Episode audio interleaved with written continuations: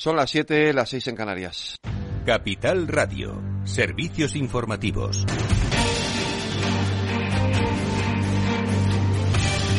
Buenas tardes. El ministro de Migraciones y Seguridad Social, José Luis Escriba, pretende suavizar las condiciones para que los inmigrantes sin papeles regularicen su situación. Tiene más información Pedro Díaz. Buenas tardes. Buenas tardes. El ministro José Luis Escriba rebaja los requisitos para permitir que los extranjeros se incorporen al mercado laboral. El titular de Seguridad Social y Migraciones busca así facilitar que sectores como la hostelería, el transporte o la construcción puedan contratar más mano de obra extranjera. Hace seis meses ya hicimos una primera instrucción, nos hemos tomado seis meses para ver cómo funciona. Eh, funciona bien, tenemos 22.000 peticiones de personas que quieren formarse para eh, entrar en el mercado de trabajo después de dos años en España. Yo creo que esto ha sido aceptado extraordinariamente por todos, incluso se está convirtiendo en una referencia internacional. La nueva versión elimina el número mínimo de horas que debían tener los cursos y deja de exigir presencialidad. Busca además que puedan compaginarse la formación con un trabajo.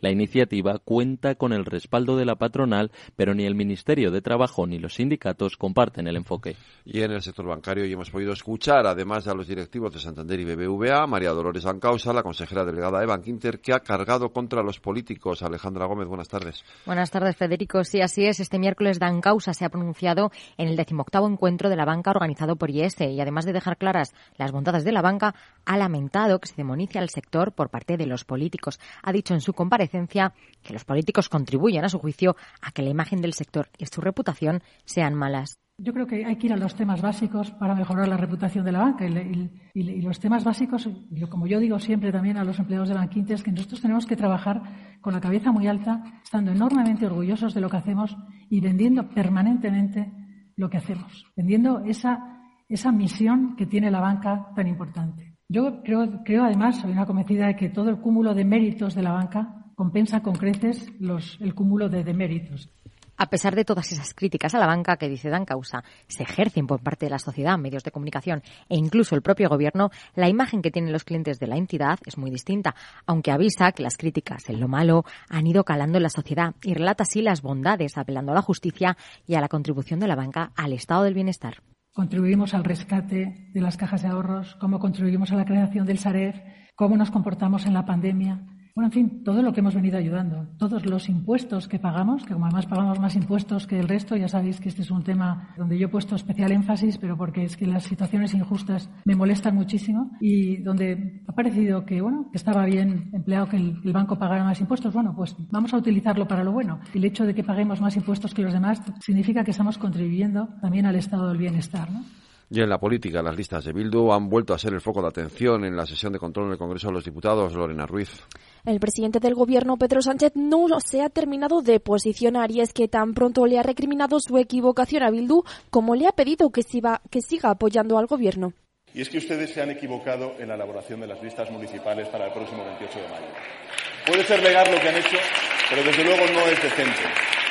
Y lo que se tiene que pedir a esas personas que integran esas listas municipales es, en primer lugar, un mensaje mucho más rotundo y contundente de reparación, de perdón y de, por supuesto, reconciliación y de homenaje a las víctimas que sufrieron tanto dolor durante muchísimos años Además, ha criticado el cinismo del Partido Popular y ha recordado que en 2015 la formación no protestó cuando Bildu concurrió a los comicios con condenados. Por su parte, la secretaria general del PP, Cuca Gamarra, ha exigido al presidente que tenga valentía y aclare si volverá a pactar con Bildu tras las elecciones y ha anunciado que su formación ha registrado en el Congreso una proposición no de ley para aislar a Bildu si mantiene los condenados por ETA en sus listas y para forzar al PSOE a retratarse. Y a partir de las 8 en el balance hablaremos de todo esto, la sesión de control, Bildu, las elecciones, a las ocho y media nos espera el chico el chándal para ponernos en forma y a las 9 nos visita la candidata al PP al Ayuntamiento de Alcobendas, Rocío García, y después nuestra tertulia hasta las 10 de la noche, no se lo pierdan.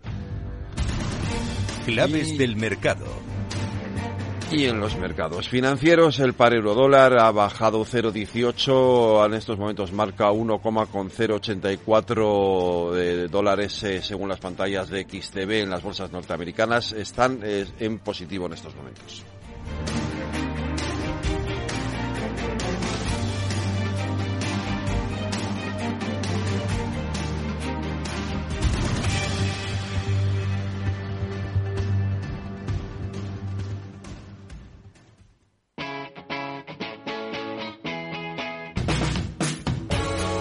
Capital Radio. Despierta la economía.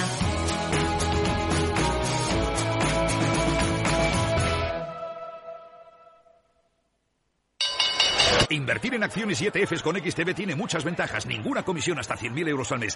La apertura de cuenta es online y dispones de atención al cliente 24 horas al día.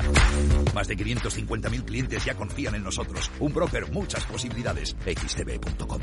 A partir de 100.000 euros al mes, comisión del 0,2%, mínimo 10 euros. Invertir implica riesgos. Si quieres conocer mejor las empresas con las que trabajas, empieza por Informa. Compruébalo con tres informes gratis, el nuestro para que nos conozcas más y los dos que tú elijas para tu negocio. Solicítalos ya en Informa.es. Informa, líder en información empresarial.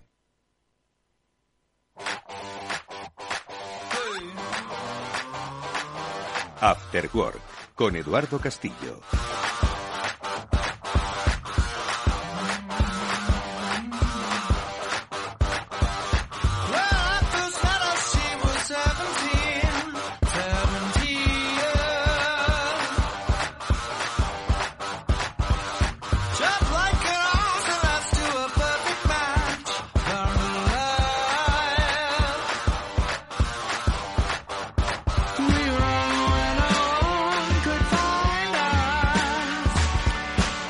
Tal amigos? Buenas tardes, bienvenidos al Afterworld. Ya comienza en Capital Radio. Hoy vamos a hablar de tecnología, de digitalización, de transformación, de cambio. Lo vamos a hacer porque como cada semana, como cada miércoles, los expertos de Salesforce nos acompañarán, acompañaremos con los expertos de Salesforce a una empresa que gracias a la incorporación de esa mentalidad, de esa cultura digital, se aproxima mucho más al cliente y a cubrir las necesidades de cliente. Empresas de cliente, ya no hablamos de solo experiencia de cliente, sino de empresas de cliente.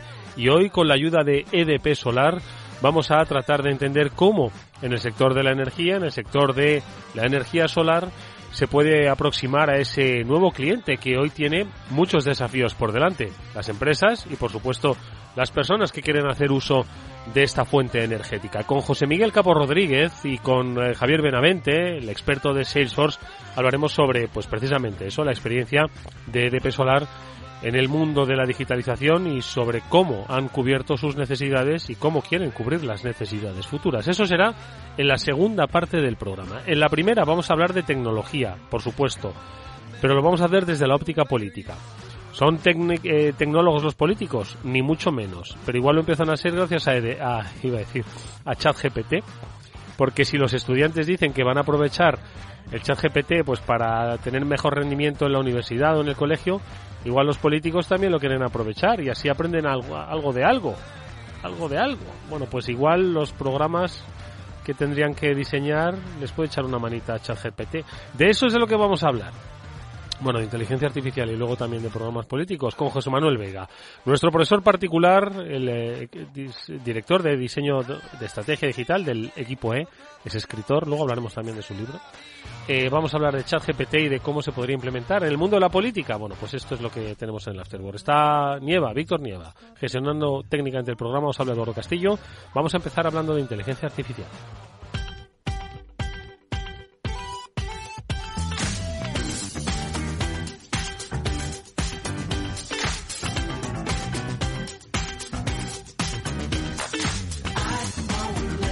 Mira, leo un titular que me ha pasado José Manuel Vega. Dice, un estudiante saca un 94 sobre 100 a pesar de haber estudiado solo tres días gracias a ChatGPT. Imaginad esto, un político logra escribir su propio discurso gracias a ChatGPT. Igual empezamos a acostumbrarnos a este tipo de titulares, que les va a ayudar también a los políticos. José Manuel Vega, buenas tardes, ¿cómo estás? ¿Qué tal? ¿Cómo estamos?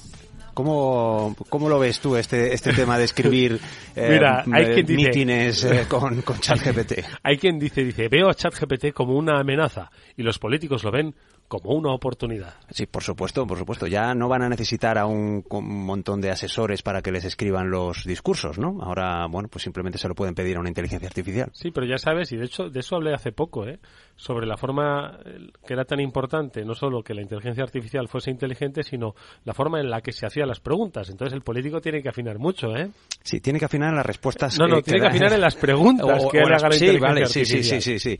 Y eh, sí, probablemente tenga que estar un poco poco fino para ver qué es lo que tiene que contar, ¿no? Y al final yo creo que la política también tiene mucho de, eh, de instinto, ¿no? Sí, no, iba a decir distinto, ¿no? De saber por dónde van las tendencias, qué es lo que busca la gente, ¿no? Y, y ahí a lo mejor, bueno, pues un político puede, un buen político puede marcar la diferencia. Bueno, pues hoy tú has querido traer el tema del chat GPT. Eh, vamos a hacer un, un, breve recordatorio, ¿vale? Porque ya sabemos, nuestra audiencia es audiencia de empresa, es audiencia lista e inteligente y ya no solo han oído hablar eh, de chat GPT, sino que muchos de ellos, o por lo menos han trasteado, y otros incluso le están sacando provecho. Todavía uh -huh. no sé si llegan al grado de amenaza. Pero nosotros lo vamos a recordar un poco, pues para aquellos que se quieran incorporar, se han topado hoy con nosotros sobre ChatGPT. ¿Por qué has seleccionado unas noticias de última hora? Para que veamos un poco la dimensión. Sí, un poco por dónde van, por dónde van los tiros. Sí que, sí que es verdad que yo lo noto también en lo, en lo personal. Es probablemente una de las preguntas que me han hecho amigos y familiares últimamente, eh, de lo que más me han preguntado, han preguntado? En, relacionado con este tema de la, de, relacionado con tecnología, pues es, oye, ¿qué, qué pasa con esto de, de la inteligencia artificial? ¿Qué es eso de ChatGPT? Gente que no lo ha probado, pero ha oído, bueno, pues estas noticias que están llegando a, todos los medios, ¿no? No hay día que no se publique ahora mismo una, el tema de moda, pues una noticia sobre, eh, bueno, pues inteligencia artificial y el caso concreto de, de ChatGPT, que es el que ha revolucionado, ¿no? Ha, montado un poco, eh, pues, eh, bueno, ha, dado la vuelta a la tortilla con, con, con, todos estos temas relacionados con inteligencia artificial. Y que, porque esto se cuece no solo en ámbitos de privacidad, sino en ámbitos universitarios, ahora como veremos en ámbitos de la política, hay noticias para Sí, sí, por supuesto, sí, sí, desde, desde eh, bueno, esa noticia que hablabas antes de un estudiante que prácticamente no tiene que estudiar porque eh, le ha ayudado eh, una inteligencia artificial o, eh, bueno, noticias más tremendistas. Esta la leía en, en, Antena 3 Noticias hace, hace nada, un par de días, eh, el aviso de uno de los creadores de ChatGPT sobre la inteligencia artificial. Nos matarán si lo intentan, ¿no? Que es un poco, un poco tremendista, ¿no? Vamos, yo no creo que haya una, una especie de revuelta a lo Matrix, ¿no? Pero, pero bueno, sí que es verdad que el tema está en la calle, eh, todo el mundo habla de ello, eh, yo creo que es el, la, el, el, tema del año 2023, ¿no? Así que bueno, pues por eso decidí, digo, bueno, pues vamos a, como además estamos en elecciones, pues vamos a hacer un mejunje raro entre eh, política y, y, y inteligencia artificial. De todas formas, te pregunto a ti, ¿qué tal tu relación con ChatGPT o con inteligencias artificiales? Además que hay no solo de estas textuales, sino también hay de imágenes y de creaciones eh, audiovisuales. Tú que manejas mucho como, como experto en marketing digital, eh, pues este tipo de cosas. ¿Cómo te relacionas tú con las inteligencias artificiales? A ver. Bueno, pues eh, yo creo que como todos los que estamos con una pierna aquí en el, en el ámbito de la tecnología, bueno, pues hemos cacharreado con ella, ¿no? Y, y efectivamente, pues la intento usar, pues para, bueno, pues para lo que es mi trabajo. En, en mi agencia, en el equipo E, pues, eh, bueno, pues lo intentamos, por ejemplo. Sobre todo, yo creo que tiene una ventaja muy importante y es vencer el efecto lienzo en blanco que pasa a veces, ¿no? De, bueno, pues tienes que redactar un texto, un contenido, un informe. Bueno, pues en vez de empezar con una una hoja de Word completamente en blanco, bueno, pues le pides algunas ideas a, a, a, una, a una IA y a partir de ahí luego, bueno, pues tú vas, tú vas corrigiendo, porque también hay que decir que no son infalibles, es decir, meten la pata de vez en cuando. Entonces, bueno, pues para vencer ese efecto lienzo en blanco nos viene muy bien. Lo mismo ocurre, por ejemplo, con, con temas como la generación de iconografías o, o, algunos esquemas, bueno, pues eh, cosas básicas. Obviamente en, en mi agencia pues tenemos un equipo de diseño muy, muy potente, pero bueno, pues a lo mejor para una cosa rápida, pues lo puedes, lo puedes hacer así en vez de estar buscando, por ejemplo, ¿no? en, en alguna galería de, de, imágenes, ¿no? Así que sí, efectivamente lo, lo, estamos empezando a utilizar. Y tú lo ves como una amenaza, decía uno de los creadores del chat GPT, ¿no? Decías, nos matarían si lo intentasen. Hombre, yo, yo no creo que llegue, llegue a tanto, ¿no? Los algoritmos son muy listos, pero todavía no lo son tanto. Y bueno, pues creo que de momento seguimos siendo la especie eh, que más está lista. más lista bueno, de, de, de, momento. de momento. Dentro de unos años, si me preguntas dentro de un tiempo, a lo mejor tengo que cambiar esta respuesta. Oye, ¿y de ChatGPT qué particularidades hay? Porque mm, quiero decir que al final, pues hay quien lo usa como, como tú para bueno, determinados fines profesionales, hay quien como yo solo cacharrea y una vez cada 15 días, si es que uh -huh. me acuerdo.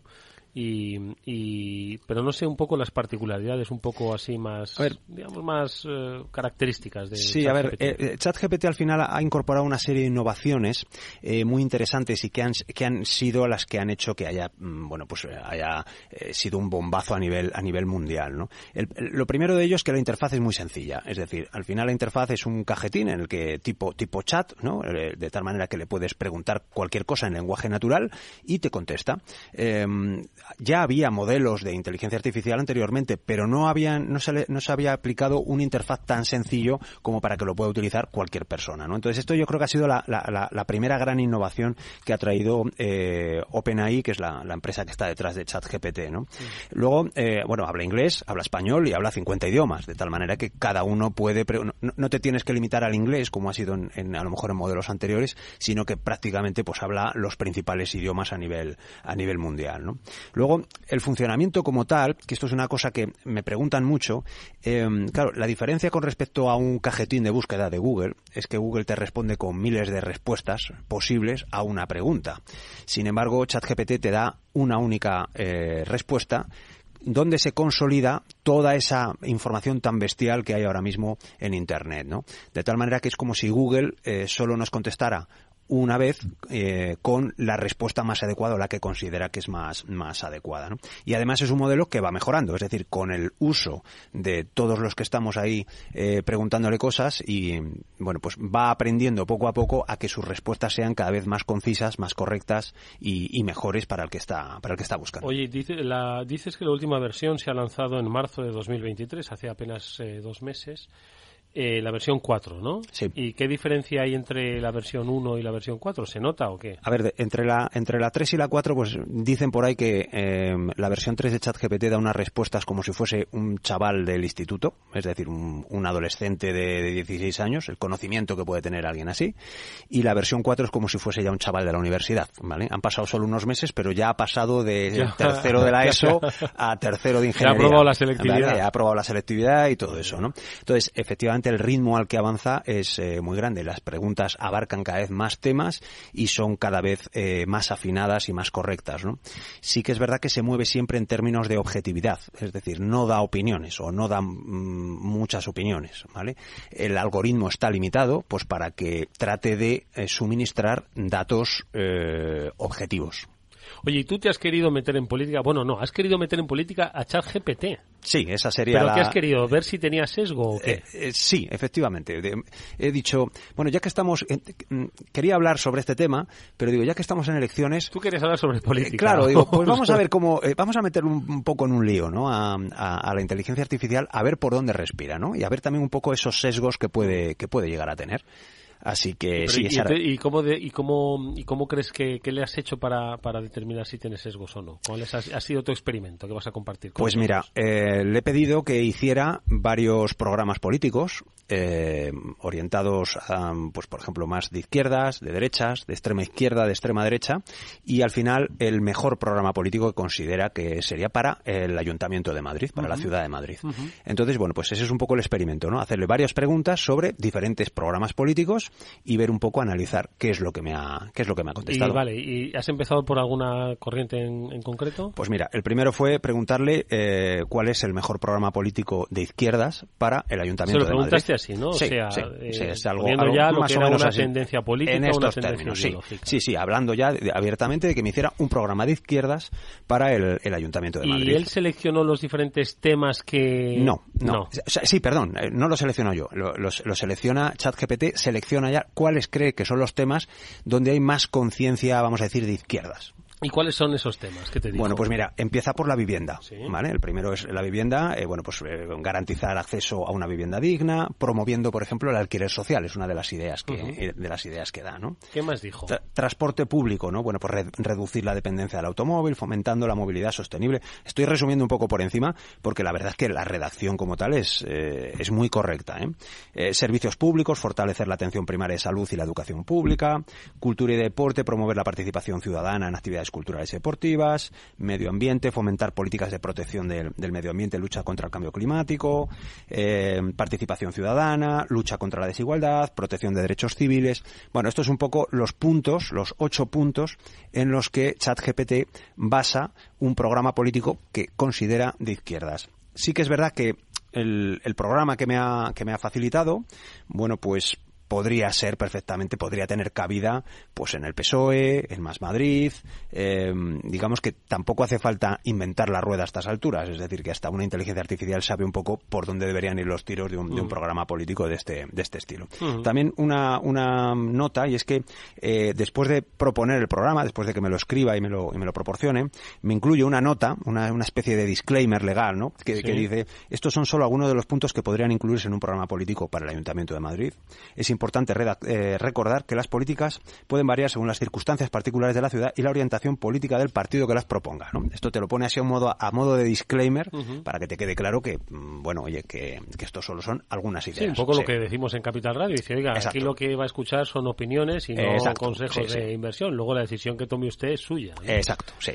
Bueno, esto es lo que dijo para un programa político de izquierdas. ¿Le preguntaste lo mismo para un programa político de Exacto. derechas? Dijimos, oye, y si fuese un programa político para un partido, para un partido de derechas, eh, ¿qué, qué, qué me Me aconsejas, no? Espera un momentito, hay que recordar, ¿eh? Lo primero que dijo ChatGPT para un programa político de izquierdas fue vivienda, transporte público, servicios públicos, cultura, medio ambiente, participación ciudadana, lucha contra la desigualdad y protección de los derechos civiles. ¿no? esto es un poco Cuando se le plantea, dice, hazme un, un programa político para un partido de derechas. De derechas, sí. Bueno, pues lo- el, el punto número uno, bajada de impuestos, ¿no?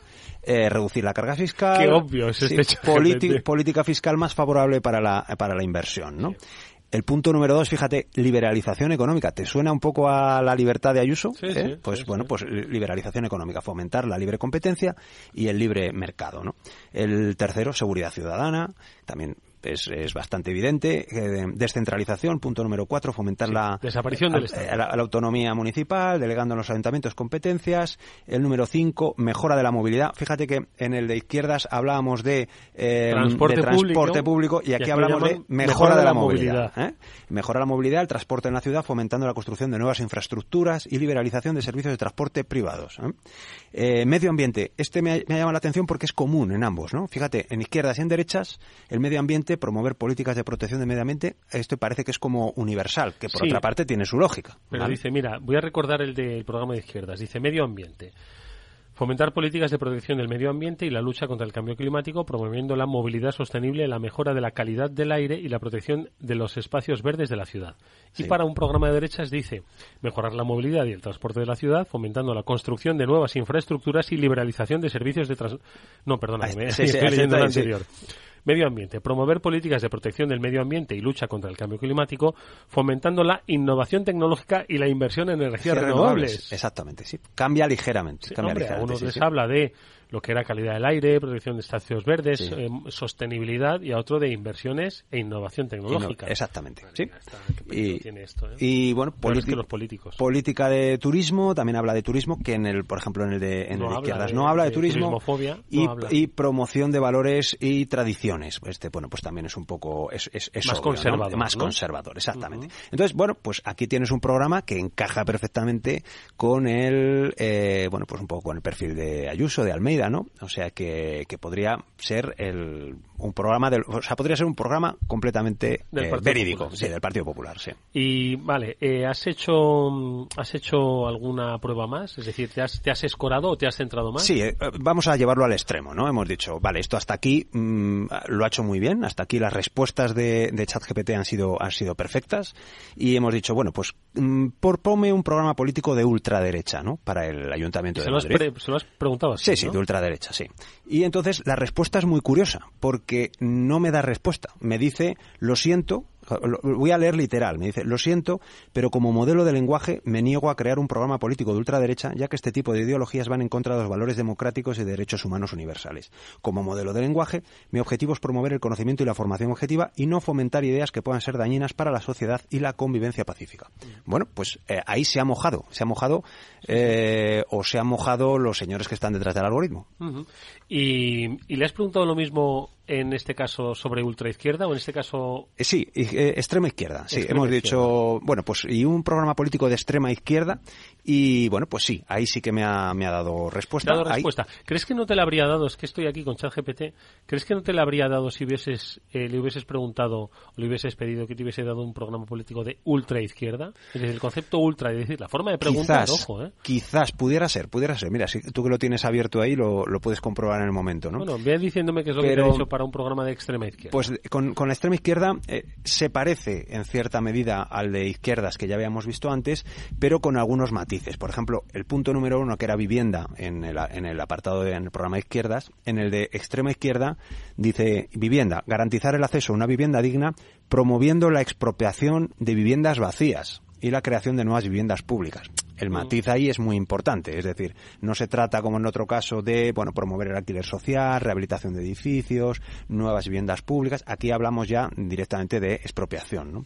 Bueno, habla de transporte público, servicios públicos, cultura, gestionados todos de manera participativa, siempre la coletilla de eh, promoviendo la gestión pública de, los servicios, la gestión participativa, el, con el medio ambiente igual, eh, también el, el punto medio ambiente parece que es transversal para todos, promoviendo la gestión pública de los recursos naturales, eh, bueno, participación, lucha contra la desigualdad y protección de los derechos civiles. Lo lleva, sí que es verdad que lo lleva un poquito al extremo, es decir, es muy parecido al de, al de izquierdas, pero bueno, con algunos matices que lo, que lo, que lo diferencian, que lo llevan un poco más a, lo escoran más a la izquierda izquierda. Mm, pues mira, le acabo de preguntar a Chat ahora GPT en, tiempo real que me diese un programa político, le he dicho de extrema derecha en este caso, para el Ayuntamiento de Madrid, y me ha dicho que no. Me ha dicho que no puede proporcionar ni apoyar contenido que promueva la discriminación, el odio o la polarización política. Si tienes alguna otra pregunta o necesitas información sobre otros temas, estaré encantado de ayudarte. No me ha llamado fascista de milagro. sí, sí, sí, sí. Y ahora le he preguntado, digo, bueno, pues dame un programa político de ultraizquierda, cambiando el término de extrema por ultraizquierda para el Ayuntamiento de Madrid y me dice, entiendo que estás buscando un ejemplo de un programa político de ultraizquierda. A continuación te proporcionaré un ejemplo ficticio basado en las propuestas que podrían estar asociadas a una plataforma de ultraizquierda. Sí que es cierto, tiene un sesgo en este caso. Exacto, sí. Esa es una de las conclusiones que podemos eh, sacar, que, eh, bueno, pues eh, digamos el algoritmo, mm, bueno, pues sí que, digamos, corta determinada, determinado tipo de respuestas. Esto es habitual también cuando se le pide opinión en determinados temas y especialmente en los sensibles, cosas como pueda ser la política o, por ejemplo, el sentimiento religioso o otros temas que, digamos, donde Mm, digamos, entramos ya un poco en lo subjetivo, en lo personal mm. y en, y en, y en la opinión, ¿no? Y ahí sí que eh, el algoritmo, al menos de momento, pues no, no aporta respuestas. Bueno, y, y eh, se, se, puede volver centrista. De centro sabes que no tienen éxito en este país. Ser de centro es estar condenado a la extinción. Sí, mira, eh, al final lo que, lo que decidí como para rematar un poco este experimento es preguntar abiertamente como el que considera el mejor programa político para el Ayuntamiento de Madrid. Entonces ya sin sin, eh, sin, hablar etiquetas sin, de izquierdas o derechas, exacto sin etiquetas no y entonces bueno pues el, el, la respuesta que me dio ChatGPT, bueno, pues es un poco, mm, y ahí sí que se nota ese sesgo, un poco, vamos a decir, de centro-izquierda. Es decir, si yo comparo la respuesta que me ha dado con los programas que hemos estado viendo anteriores, bueno, pues al que más se parece es al de, al de izquierdas que veíamos al principio, con el que abríamos, ¿no?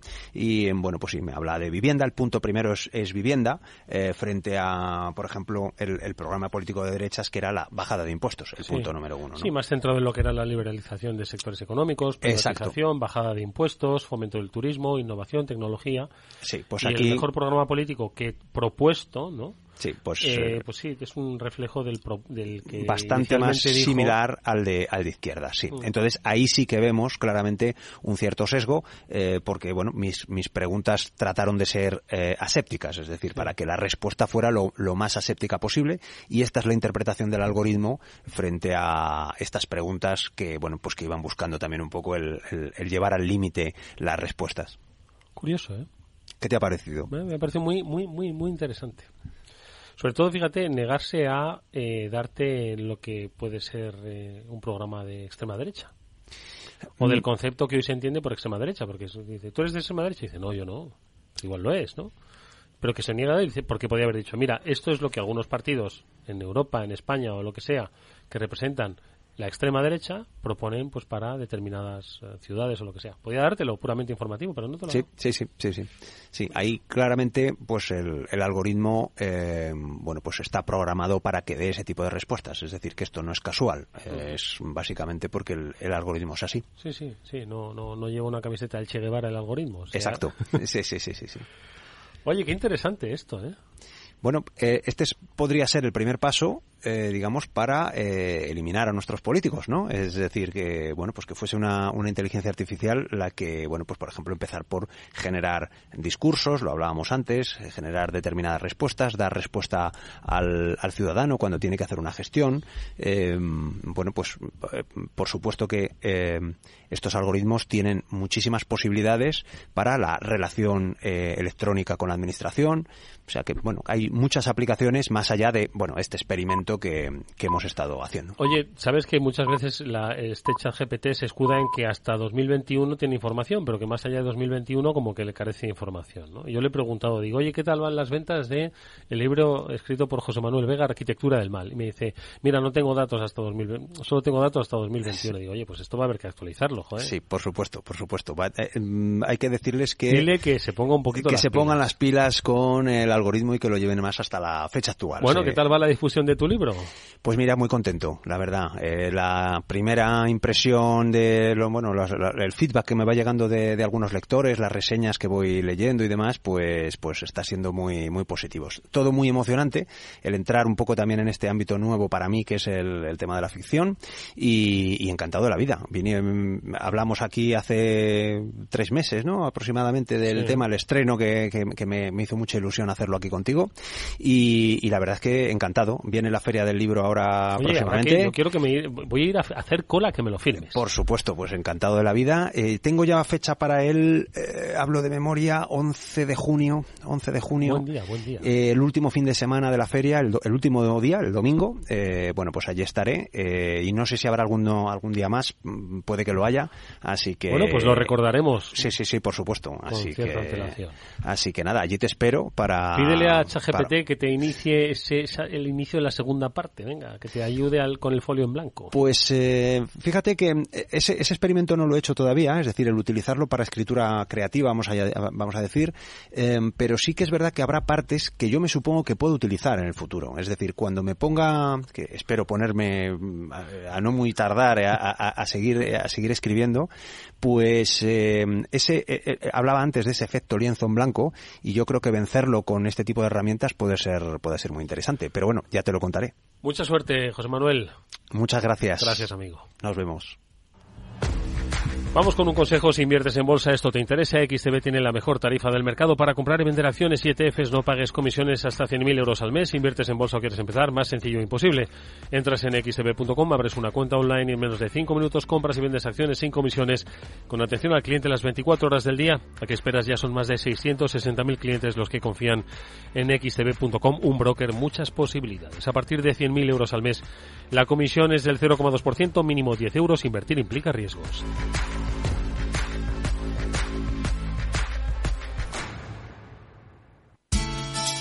De la mano de Alejandro Mazón y el equipo de Cuídate Deluxe, llega el chico del chándal a El Balance para ayudarnos a estar en forma y mejorar nuestro bienestar general.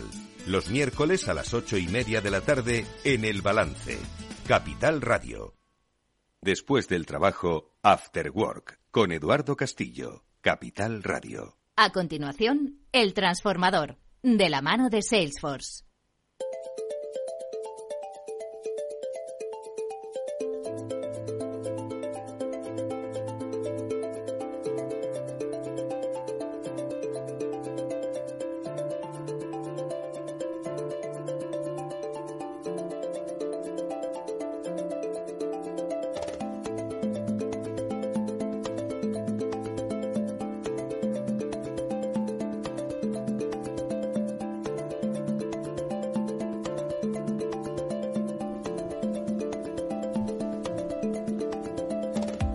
Ya estamos aquí con nuestros invitados de este Transformador. Es el programa de transformación digital que desarrollamos cada semana con Salesforce y que hoy, como os avanzaba al comienzo del programa, nos lleva a un sector apasionante, a un sector, por otro lado, relativamente nuevo y que tiene yo creo que un nuevo reto, ¿no? que es el de conectar precisamente también con nuevos clientes. Estamos hablando de la energía solar y hoy nuestra empresa invitada es EDP Solar.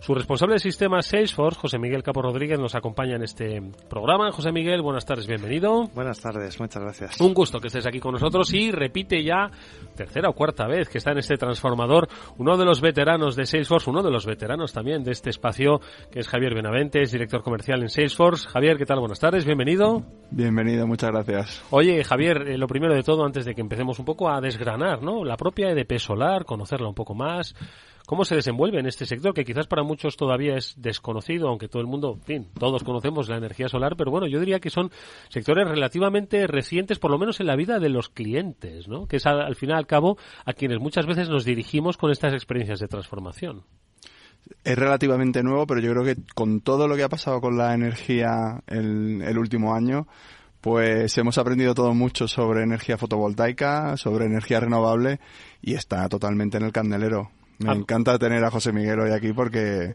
Nos va a contar muchas cosas. Sí, ¿eh? sí, va a ser muy interesante. Oye, pues lo primero de todo, José Miguel, es conocer EDP Solar. Mucha gente conoce EDP, eh, conoce la compañía, eh, es cliente de la compañía, pero quizás EDP Solar como división no la ubica o todavía no la conoce del todo. Cuéntanos un poco, porque además, si no me equivoco, es de una eh, relativa reciente creación, ¿no? Sí, se creó en 2019 y se creó para dar respuesta precisamente a, toda esa vorágine ¿no? Y, y, ese cambio regulatorio que hubo en el 2019 para favorecer el autoconsumo y nació para dar respuesta a esas necesidades en el mercado residencial, pequeños negocios, comunidades de propietarios.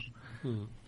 De todas formas, has eh, dicho un, un, un, has comentado un aspecto que yo creo que es crucial, ¿no? Que es un mercado regulado, nuevos clientes, nuevas oportunidades. Tiene, es un sector que tiene muchísimas particularidades, que hay muchísima información al que, que quizás no es ni del todo conocida por los clientes, ni tienen esa capacidad de interpretarla del todo, ¿no? Entonces, por si nos puedes hacer un poquito, eh, quizás profundizar un poco más en esas vicisitudes, en la propia idiosincrasia de este mercado, ¿no? De energía solar o de las renovables, para que entendamos también cómo luego son las necesidades de una compañía como EDP Solar y cómo la tecnología pues le ayuda a transitar por esas necesidades. Hablemos de idiosincrasias, a ver. Sí, bueno, nacimos eso desde cero, desde la nada, pues precisamente en un mercado regulado, pero en el que nos queríamos salir, queríamos eh, ver un poco, eh, testar el producto, crear el producto, crear el producto con nuestros clientes, salir a la calle, estar con el cliente y ver cuáles eran sus necesidades y ver un poco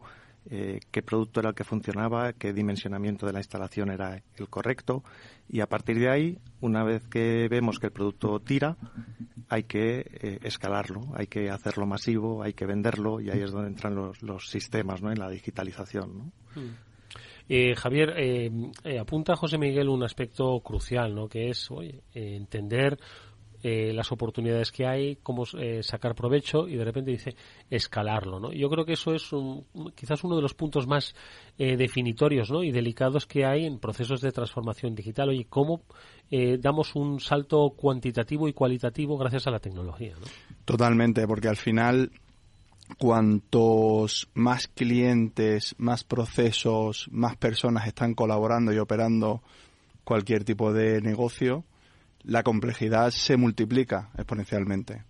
Y es fundamental tener unos procesos que sean, que estén bien definidos para poder escalar esos procesos a eh, multiplicar de forma por 10, por 100, sin que se rompa el proceso, sin que los sistemas sufran, ¿no? Y yo creo que ahí entra eh, José Miguel y su equipo con, con un trabajo espectacular de, de idear esto, ¿no? Mm. Además, fíjate que hay un concepto que lo has compartido en alguna ocasión y yo sí que me gustaría que antes de profundizar ¿no? en, en la propia adaptación al caso de EDP Solar eh, pudieses compartir con nosotros, porque aquí hablamos de transformación digital, ¿vale? Y de, oye, que se tienes que transformar, pero tú hablas de otro concepto que es el de aceleración digital, ¿no? Que yo creo que que aunque podamos pensar que son similares, tienen una base distinta, ¿no? ¿Cuál es un poquito esa diferenciación que hacéis? Bueno, nosotros lo diferenciamos porque nosotros nacimos desde la nada. Entonces no había que transformar ningún proceso, sino que había que crear el proceso. Y si creamos el proceso con la tecnología o basándonos en la tecnología, tenemos un time to market muy rápido. Nos, nos permite una agilidad que en la que no tenemos que transformar ese proceso, ver cómo está trabajando la gente, ¿no? Sino que le damos una herramienta para que la gente construya con nosotros, ¿no? De ahí que cojamos herramientas que tengan esos procesos preconstruidos, donde tengan, eh, pues ya determinadas áreas eh, implementadas que nosotros personalizamos y adaptamos a nuestras necesidades particulares, pero siempre ya partiendo de un proceso eh, definido de antemano. Es muy interesante, ¿no? Lo que lo que apunta José Miguel Javier porque dice que eh, cuando cuando partes de la propia tecnología no transformas sino aceleras, llegas mucho más rápido a los, al, mercado, te adaptas mucho mejor a él y tienes muchas más eh, posibilidades de éxito, de acercarte a ese cliente. Y esto es una estrategia de innovación que, bueno, han usado muchas empresas. Al final, cambiar lo que tienes con un legacy y con unos eh, procesos heredados que se adaptaban a otros tiempos, es a veces mucho más complicado. Crear una startup dentro del mundo corporativo, pero con una empresa que acelere desde cero esos procesos digitales, eh, te hace llegar mucho más lejos. Y después hay otro componente. Hay que entender muy bien la tecnología y hay que entender muy bien los procesos que están definidos dentro de, de la tecnología para poder aprovecharlos al máximo. Se trata no de reinventar la rueda, porque la rueda los procesos, el... Eh, la rueda está bien inventada ya. Efectivamente. Y hay mucha gente que ha invertido mucho tiempo en hacer esto de alguna forma para que funcione y para que se acelere y para que sea lo más productivo posible. Y pues ahí es el poder aprovechar esos procesos para ser lo más rápido posible. Eh, José Miguel, eh, antes de hablar de esos paquetes preconstruidos que son los que os han facilitado, ¿no? Pues subiros a, esa aceleración o por lo menos tomar esta, esta velocidad, eh, ¿cuáles son las necesidades específicas que veis que se generan cuando, insistimos, partiendo de la nada, veis que funciona, hay que escalarlo? ¿Qué necesidades específicas surgen? Bueno, al final el proceso es el proceso comercial, el proceso de, atención al cliente, el proceso en sí de instalación, el proceso de todo el trasiego de documentación para la legalización de esa instalación. Es un proceso largo, es un proceso tedioso en el que tienes que estar acompañando a ese cliente que ha comprado unas placas solares y que hasta dentro de tres meses no va a disfrutar de ellas. Entonces, tienes que acompañarle muy bien en el proceso, tienes que facilitarle mucha información, tienes que estar dándole eh, todo ese tipo de información y comunicaciones para, para acompañarle en ese he comprado y no tengo nada, ¿no? Porque es, lo digo por también un poco circunscribir, ¿no? el negocio en este caso de EDP Solar, desde que pues alguien nos llama y dice, hola, buenas, os he oído el otro día en un programa de radio y quiero, y, lo venía pensando porque he escuchado cosas, se lo he escuchado a un amigo, a un familiar, mi vecino, he visto que lo está poniendo, ¿no?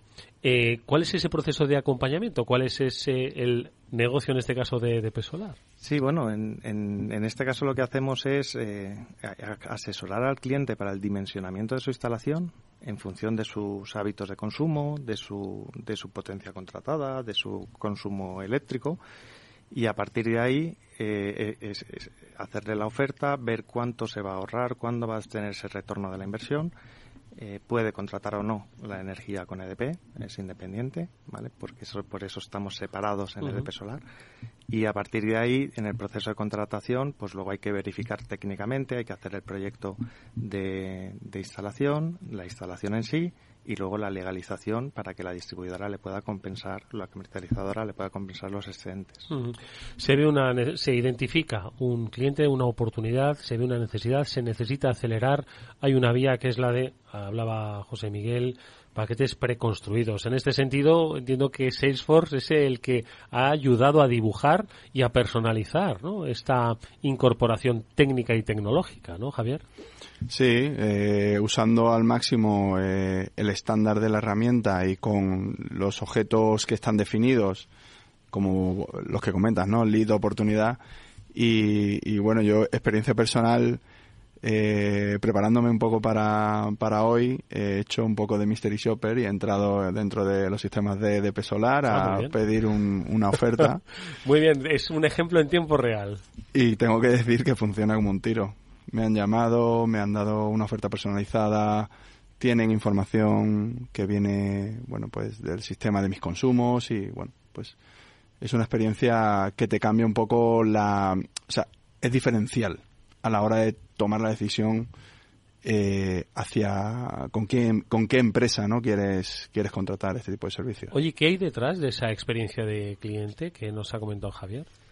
Pues mira, eh, es un tema de contactabilidad.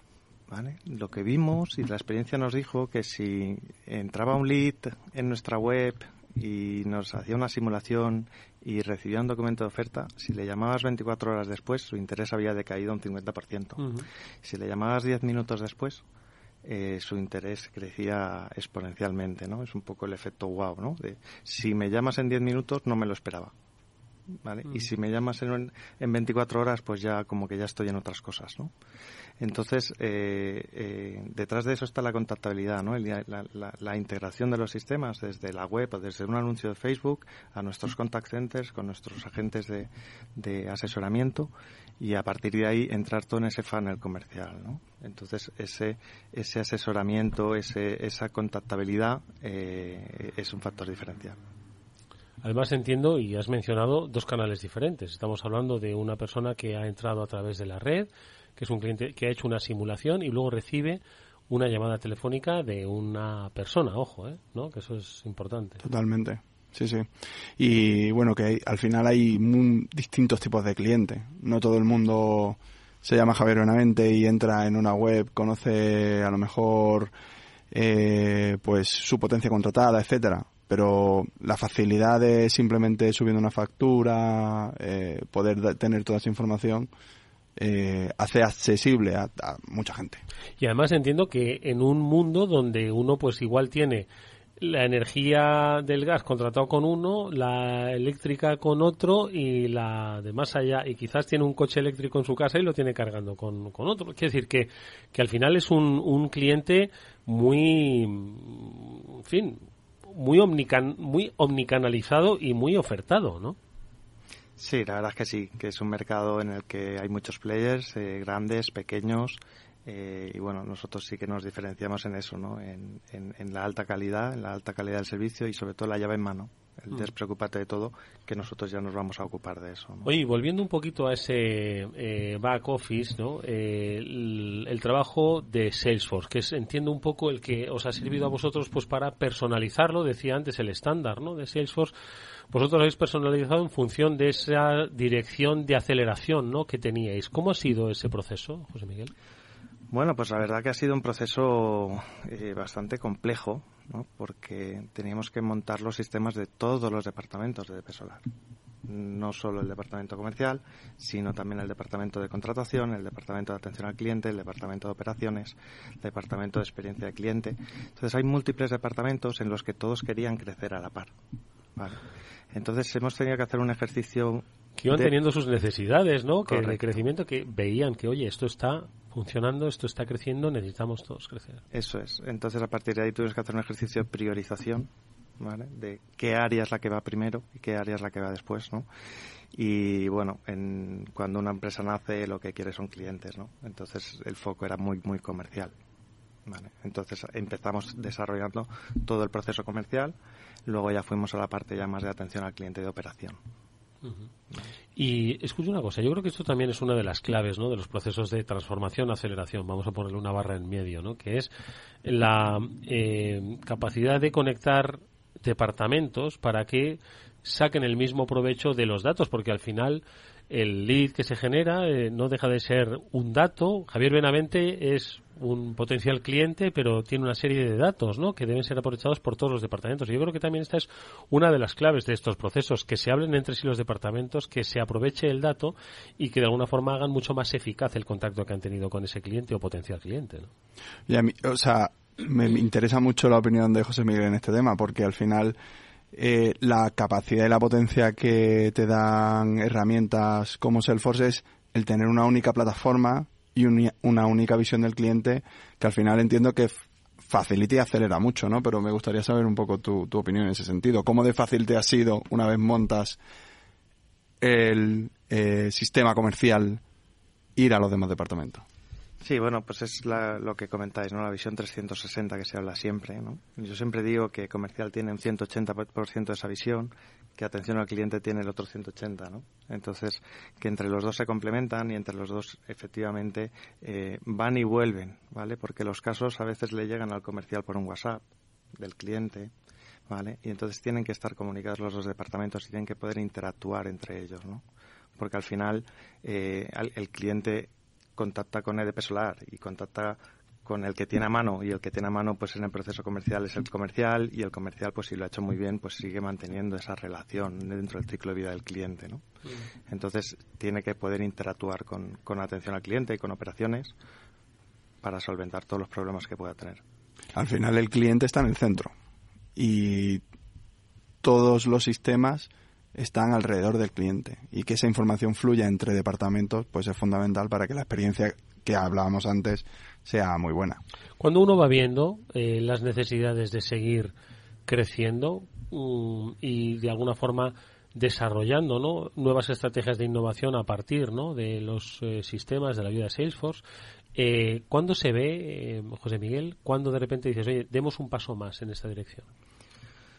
Bueno, yo creo que nunca hemos parado de andar, ¿no? Y de dar pasitos, ¿no? Siempre, siempre vamos dando pequeños pasos, ¿no? Siempre vamos evolucionando cada una de las áreas, pero luego siempre tenemos las ganas de jugar, ¿Eh? Queremos poner un, chatbot, queremos poner el WhatsApp, queremos poner, bueno, pues eh, al final mm, la, tecnología está ahí y, a veces, muchas veces las empresas no estamos preparados para asumir esa, esa tecnología, ¿no? Por la velocidad que podemos darle al desarrollo y, las áreas están en otras prioridades, ¿no? En otros temas. Entonces, bueno, pues eso es un punto en el que, en el que cada tres, cuatro meses miramos hacia atrás y nos parece mentira lo que hemos conseguido en tres cuatro meses poder incorporar nuevos segmentos, empresas, eh, comunidades de vecinos, unifamiliares, cada vez adaptando y personalizando un poquito más a la oferta y al producto. ¿no? Eso que ha dicho José Miguel me parece muy interesante, lo de jugar, ¿vale? vamos a entrecomillarlo, ¿no? es decir, hoy recibimos constantemente muchísimos... Eh,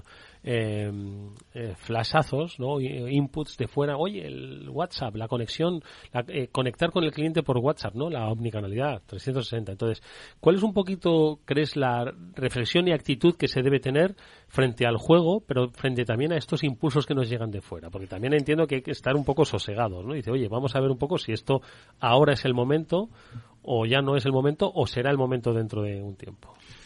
Yo, en ese sentido, creo que la experimentación es fundamental en la empresa, ¿no? Y, soportando la innovación y experimentación controlada, ¿no? El, e, ese juego es, oye, vamos a hacer un, una prueba sin, pues oye, eh, hipotecarnos a futuro, pero con, con, esa, con esas ganas de ver si realmente podemos mejorar los procesos, podemos mejorar la forma en la que hacemos las cosas y en ese sentido, pues abrir canales diferentes, usar la inteligencia artificial, todo este tipo de cosas son temas que las empresas pueden usar y que yo creo que no experimentamos suficiente, de forma controlada, con tecnología probada, en entornos, pues, mm, que, sean, como he dicho antes, eh, controlados, ¿no? Y, y en ese sentido, pues creo que José Miguel y su equipo lo están haciendo de forma muy bien, porque el riesgo es, al final, que si no experimentamos nos vamos a quedar atrás. Mm.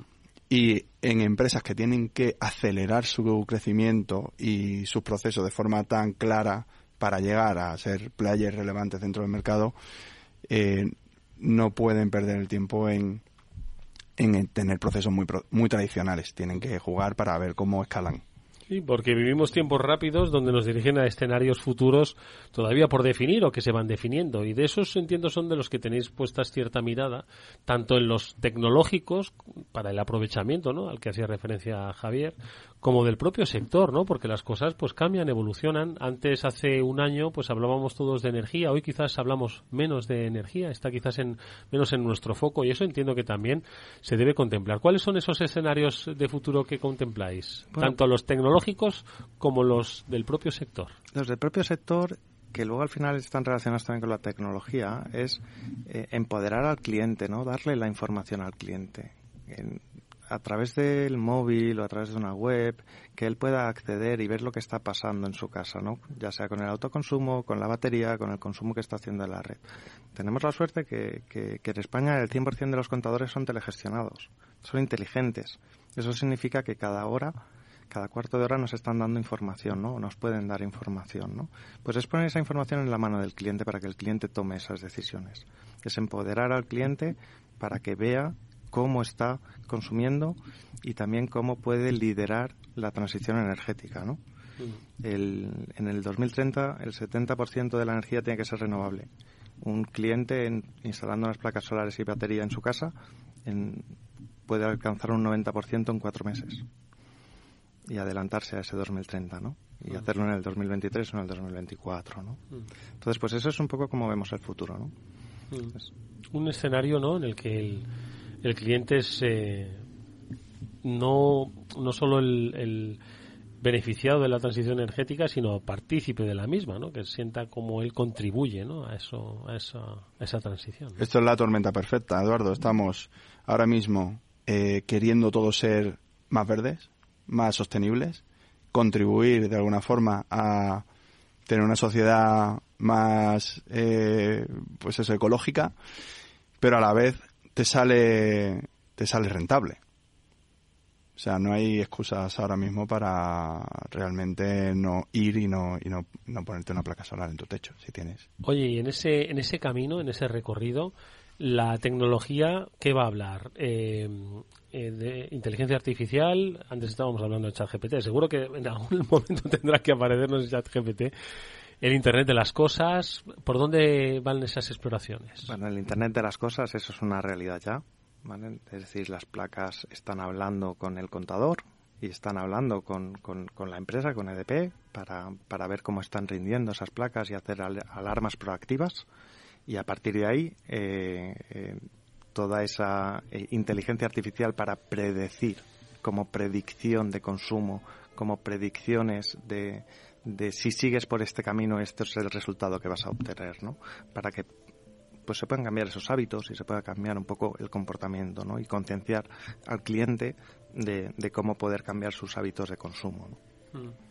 Yo creo que eso es posible. Hemos conseguido ser como ciudadanos, como, como clientes, somos responsables de nuestro propio consumo de entretenimiento, interactuamos mucho gracias al Internet of Things, ¿no? Con ya muchísimos dispositivos, somos eh, partícipes, ¿no? De su evolución y creo que esto va a ser relativamente sencillo, que seamos dueños de nuestra energía, ¿no? Totalmente. Me da a mí la sensación, ¿eh? La gente necesita la información.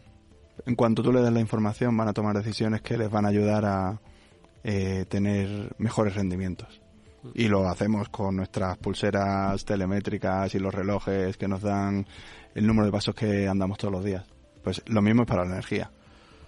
Interesantísimas las reflexiones que hoy han dejado eh, José Miguel Capo Rodríguez, el responsable de sistemas Salesforce de EDP Solar, y Javier Benavente, director comercial en Salesforce, sobre precisamente a propósito del negocio de EDP Solar, cómo lo digital nos permite acercarnos de una manera acelerada a esas necesidades que surgen en negocios de éxito. Gracias, José Miguel, por haber estado en este transformador. Mucha suerte, que hay mucho trabajo por delante. Hasta muy pronto. Muchas gracias a vosotros. Y por supuesto a Javier Benavente. Ha sido un gusto nuevamente tenerte por el programa. Gracias, Javier. Un abrazo. Suerte con esos proyectos de voluntariado también. Otro día hablaremos de ellos, ¿vale? Muchas gracias. Nosotros nos despedimos hasta mañana, que volverá el After Work, y hasta la semana que viene, que volverá el Transformador. Por cierto, que podéis seguir todos los episodios en la página web de Capital Radio en la sección El Transformador. Jorge Zumeta cerrará técnicamente el programa. Os habló Eduardo Castillo. Hasta mañana.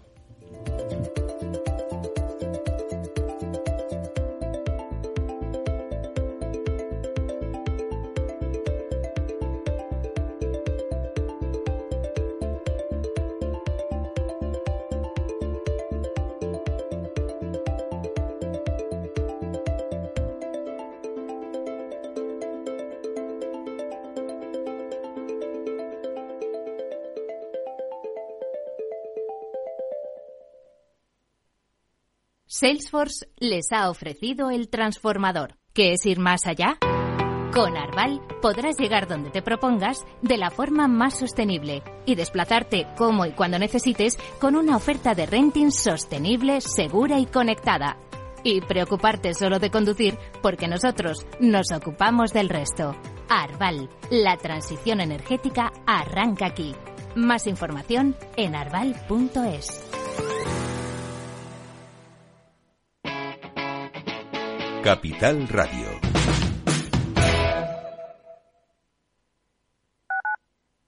Capital Radio 103.2 Haces sol y vas al parque. Te llevas una botella de agua de plástico. La reciclas en el contenedor amarillo. Y esa botella se transforma en la toalla de alguien que va a la playa. Se lleva una botella y la recicla. Y esa botella se transforma en la toalla de alguien que va a la playa. Cuando reciclas, formas parte de un mundo que no deja de girar. Recicla más. Mejor. Siempre. Ecoembes. Federación de Municipios de Madrid y Comunidad de Madrid. Si quieres entender mejor todo lo que rodea a nuestro sector alimentario, tienes una cita en La Trilla un gran equipo de especialistas te acercará a la actualidad económica y política desde el campo hasta la mesa. Conocerás sus principales innovaciones sin olvidar las producciones más tradicionales. Los sábados de 8 a 9 de la mañana con Juan Quintana, la trilla de Capital Radio.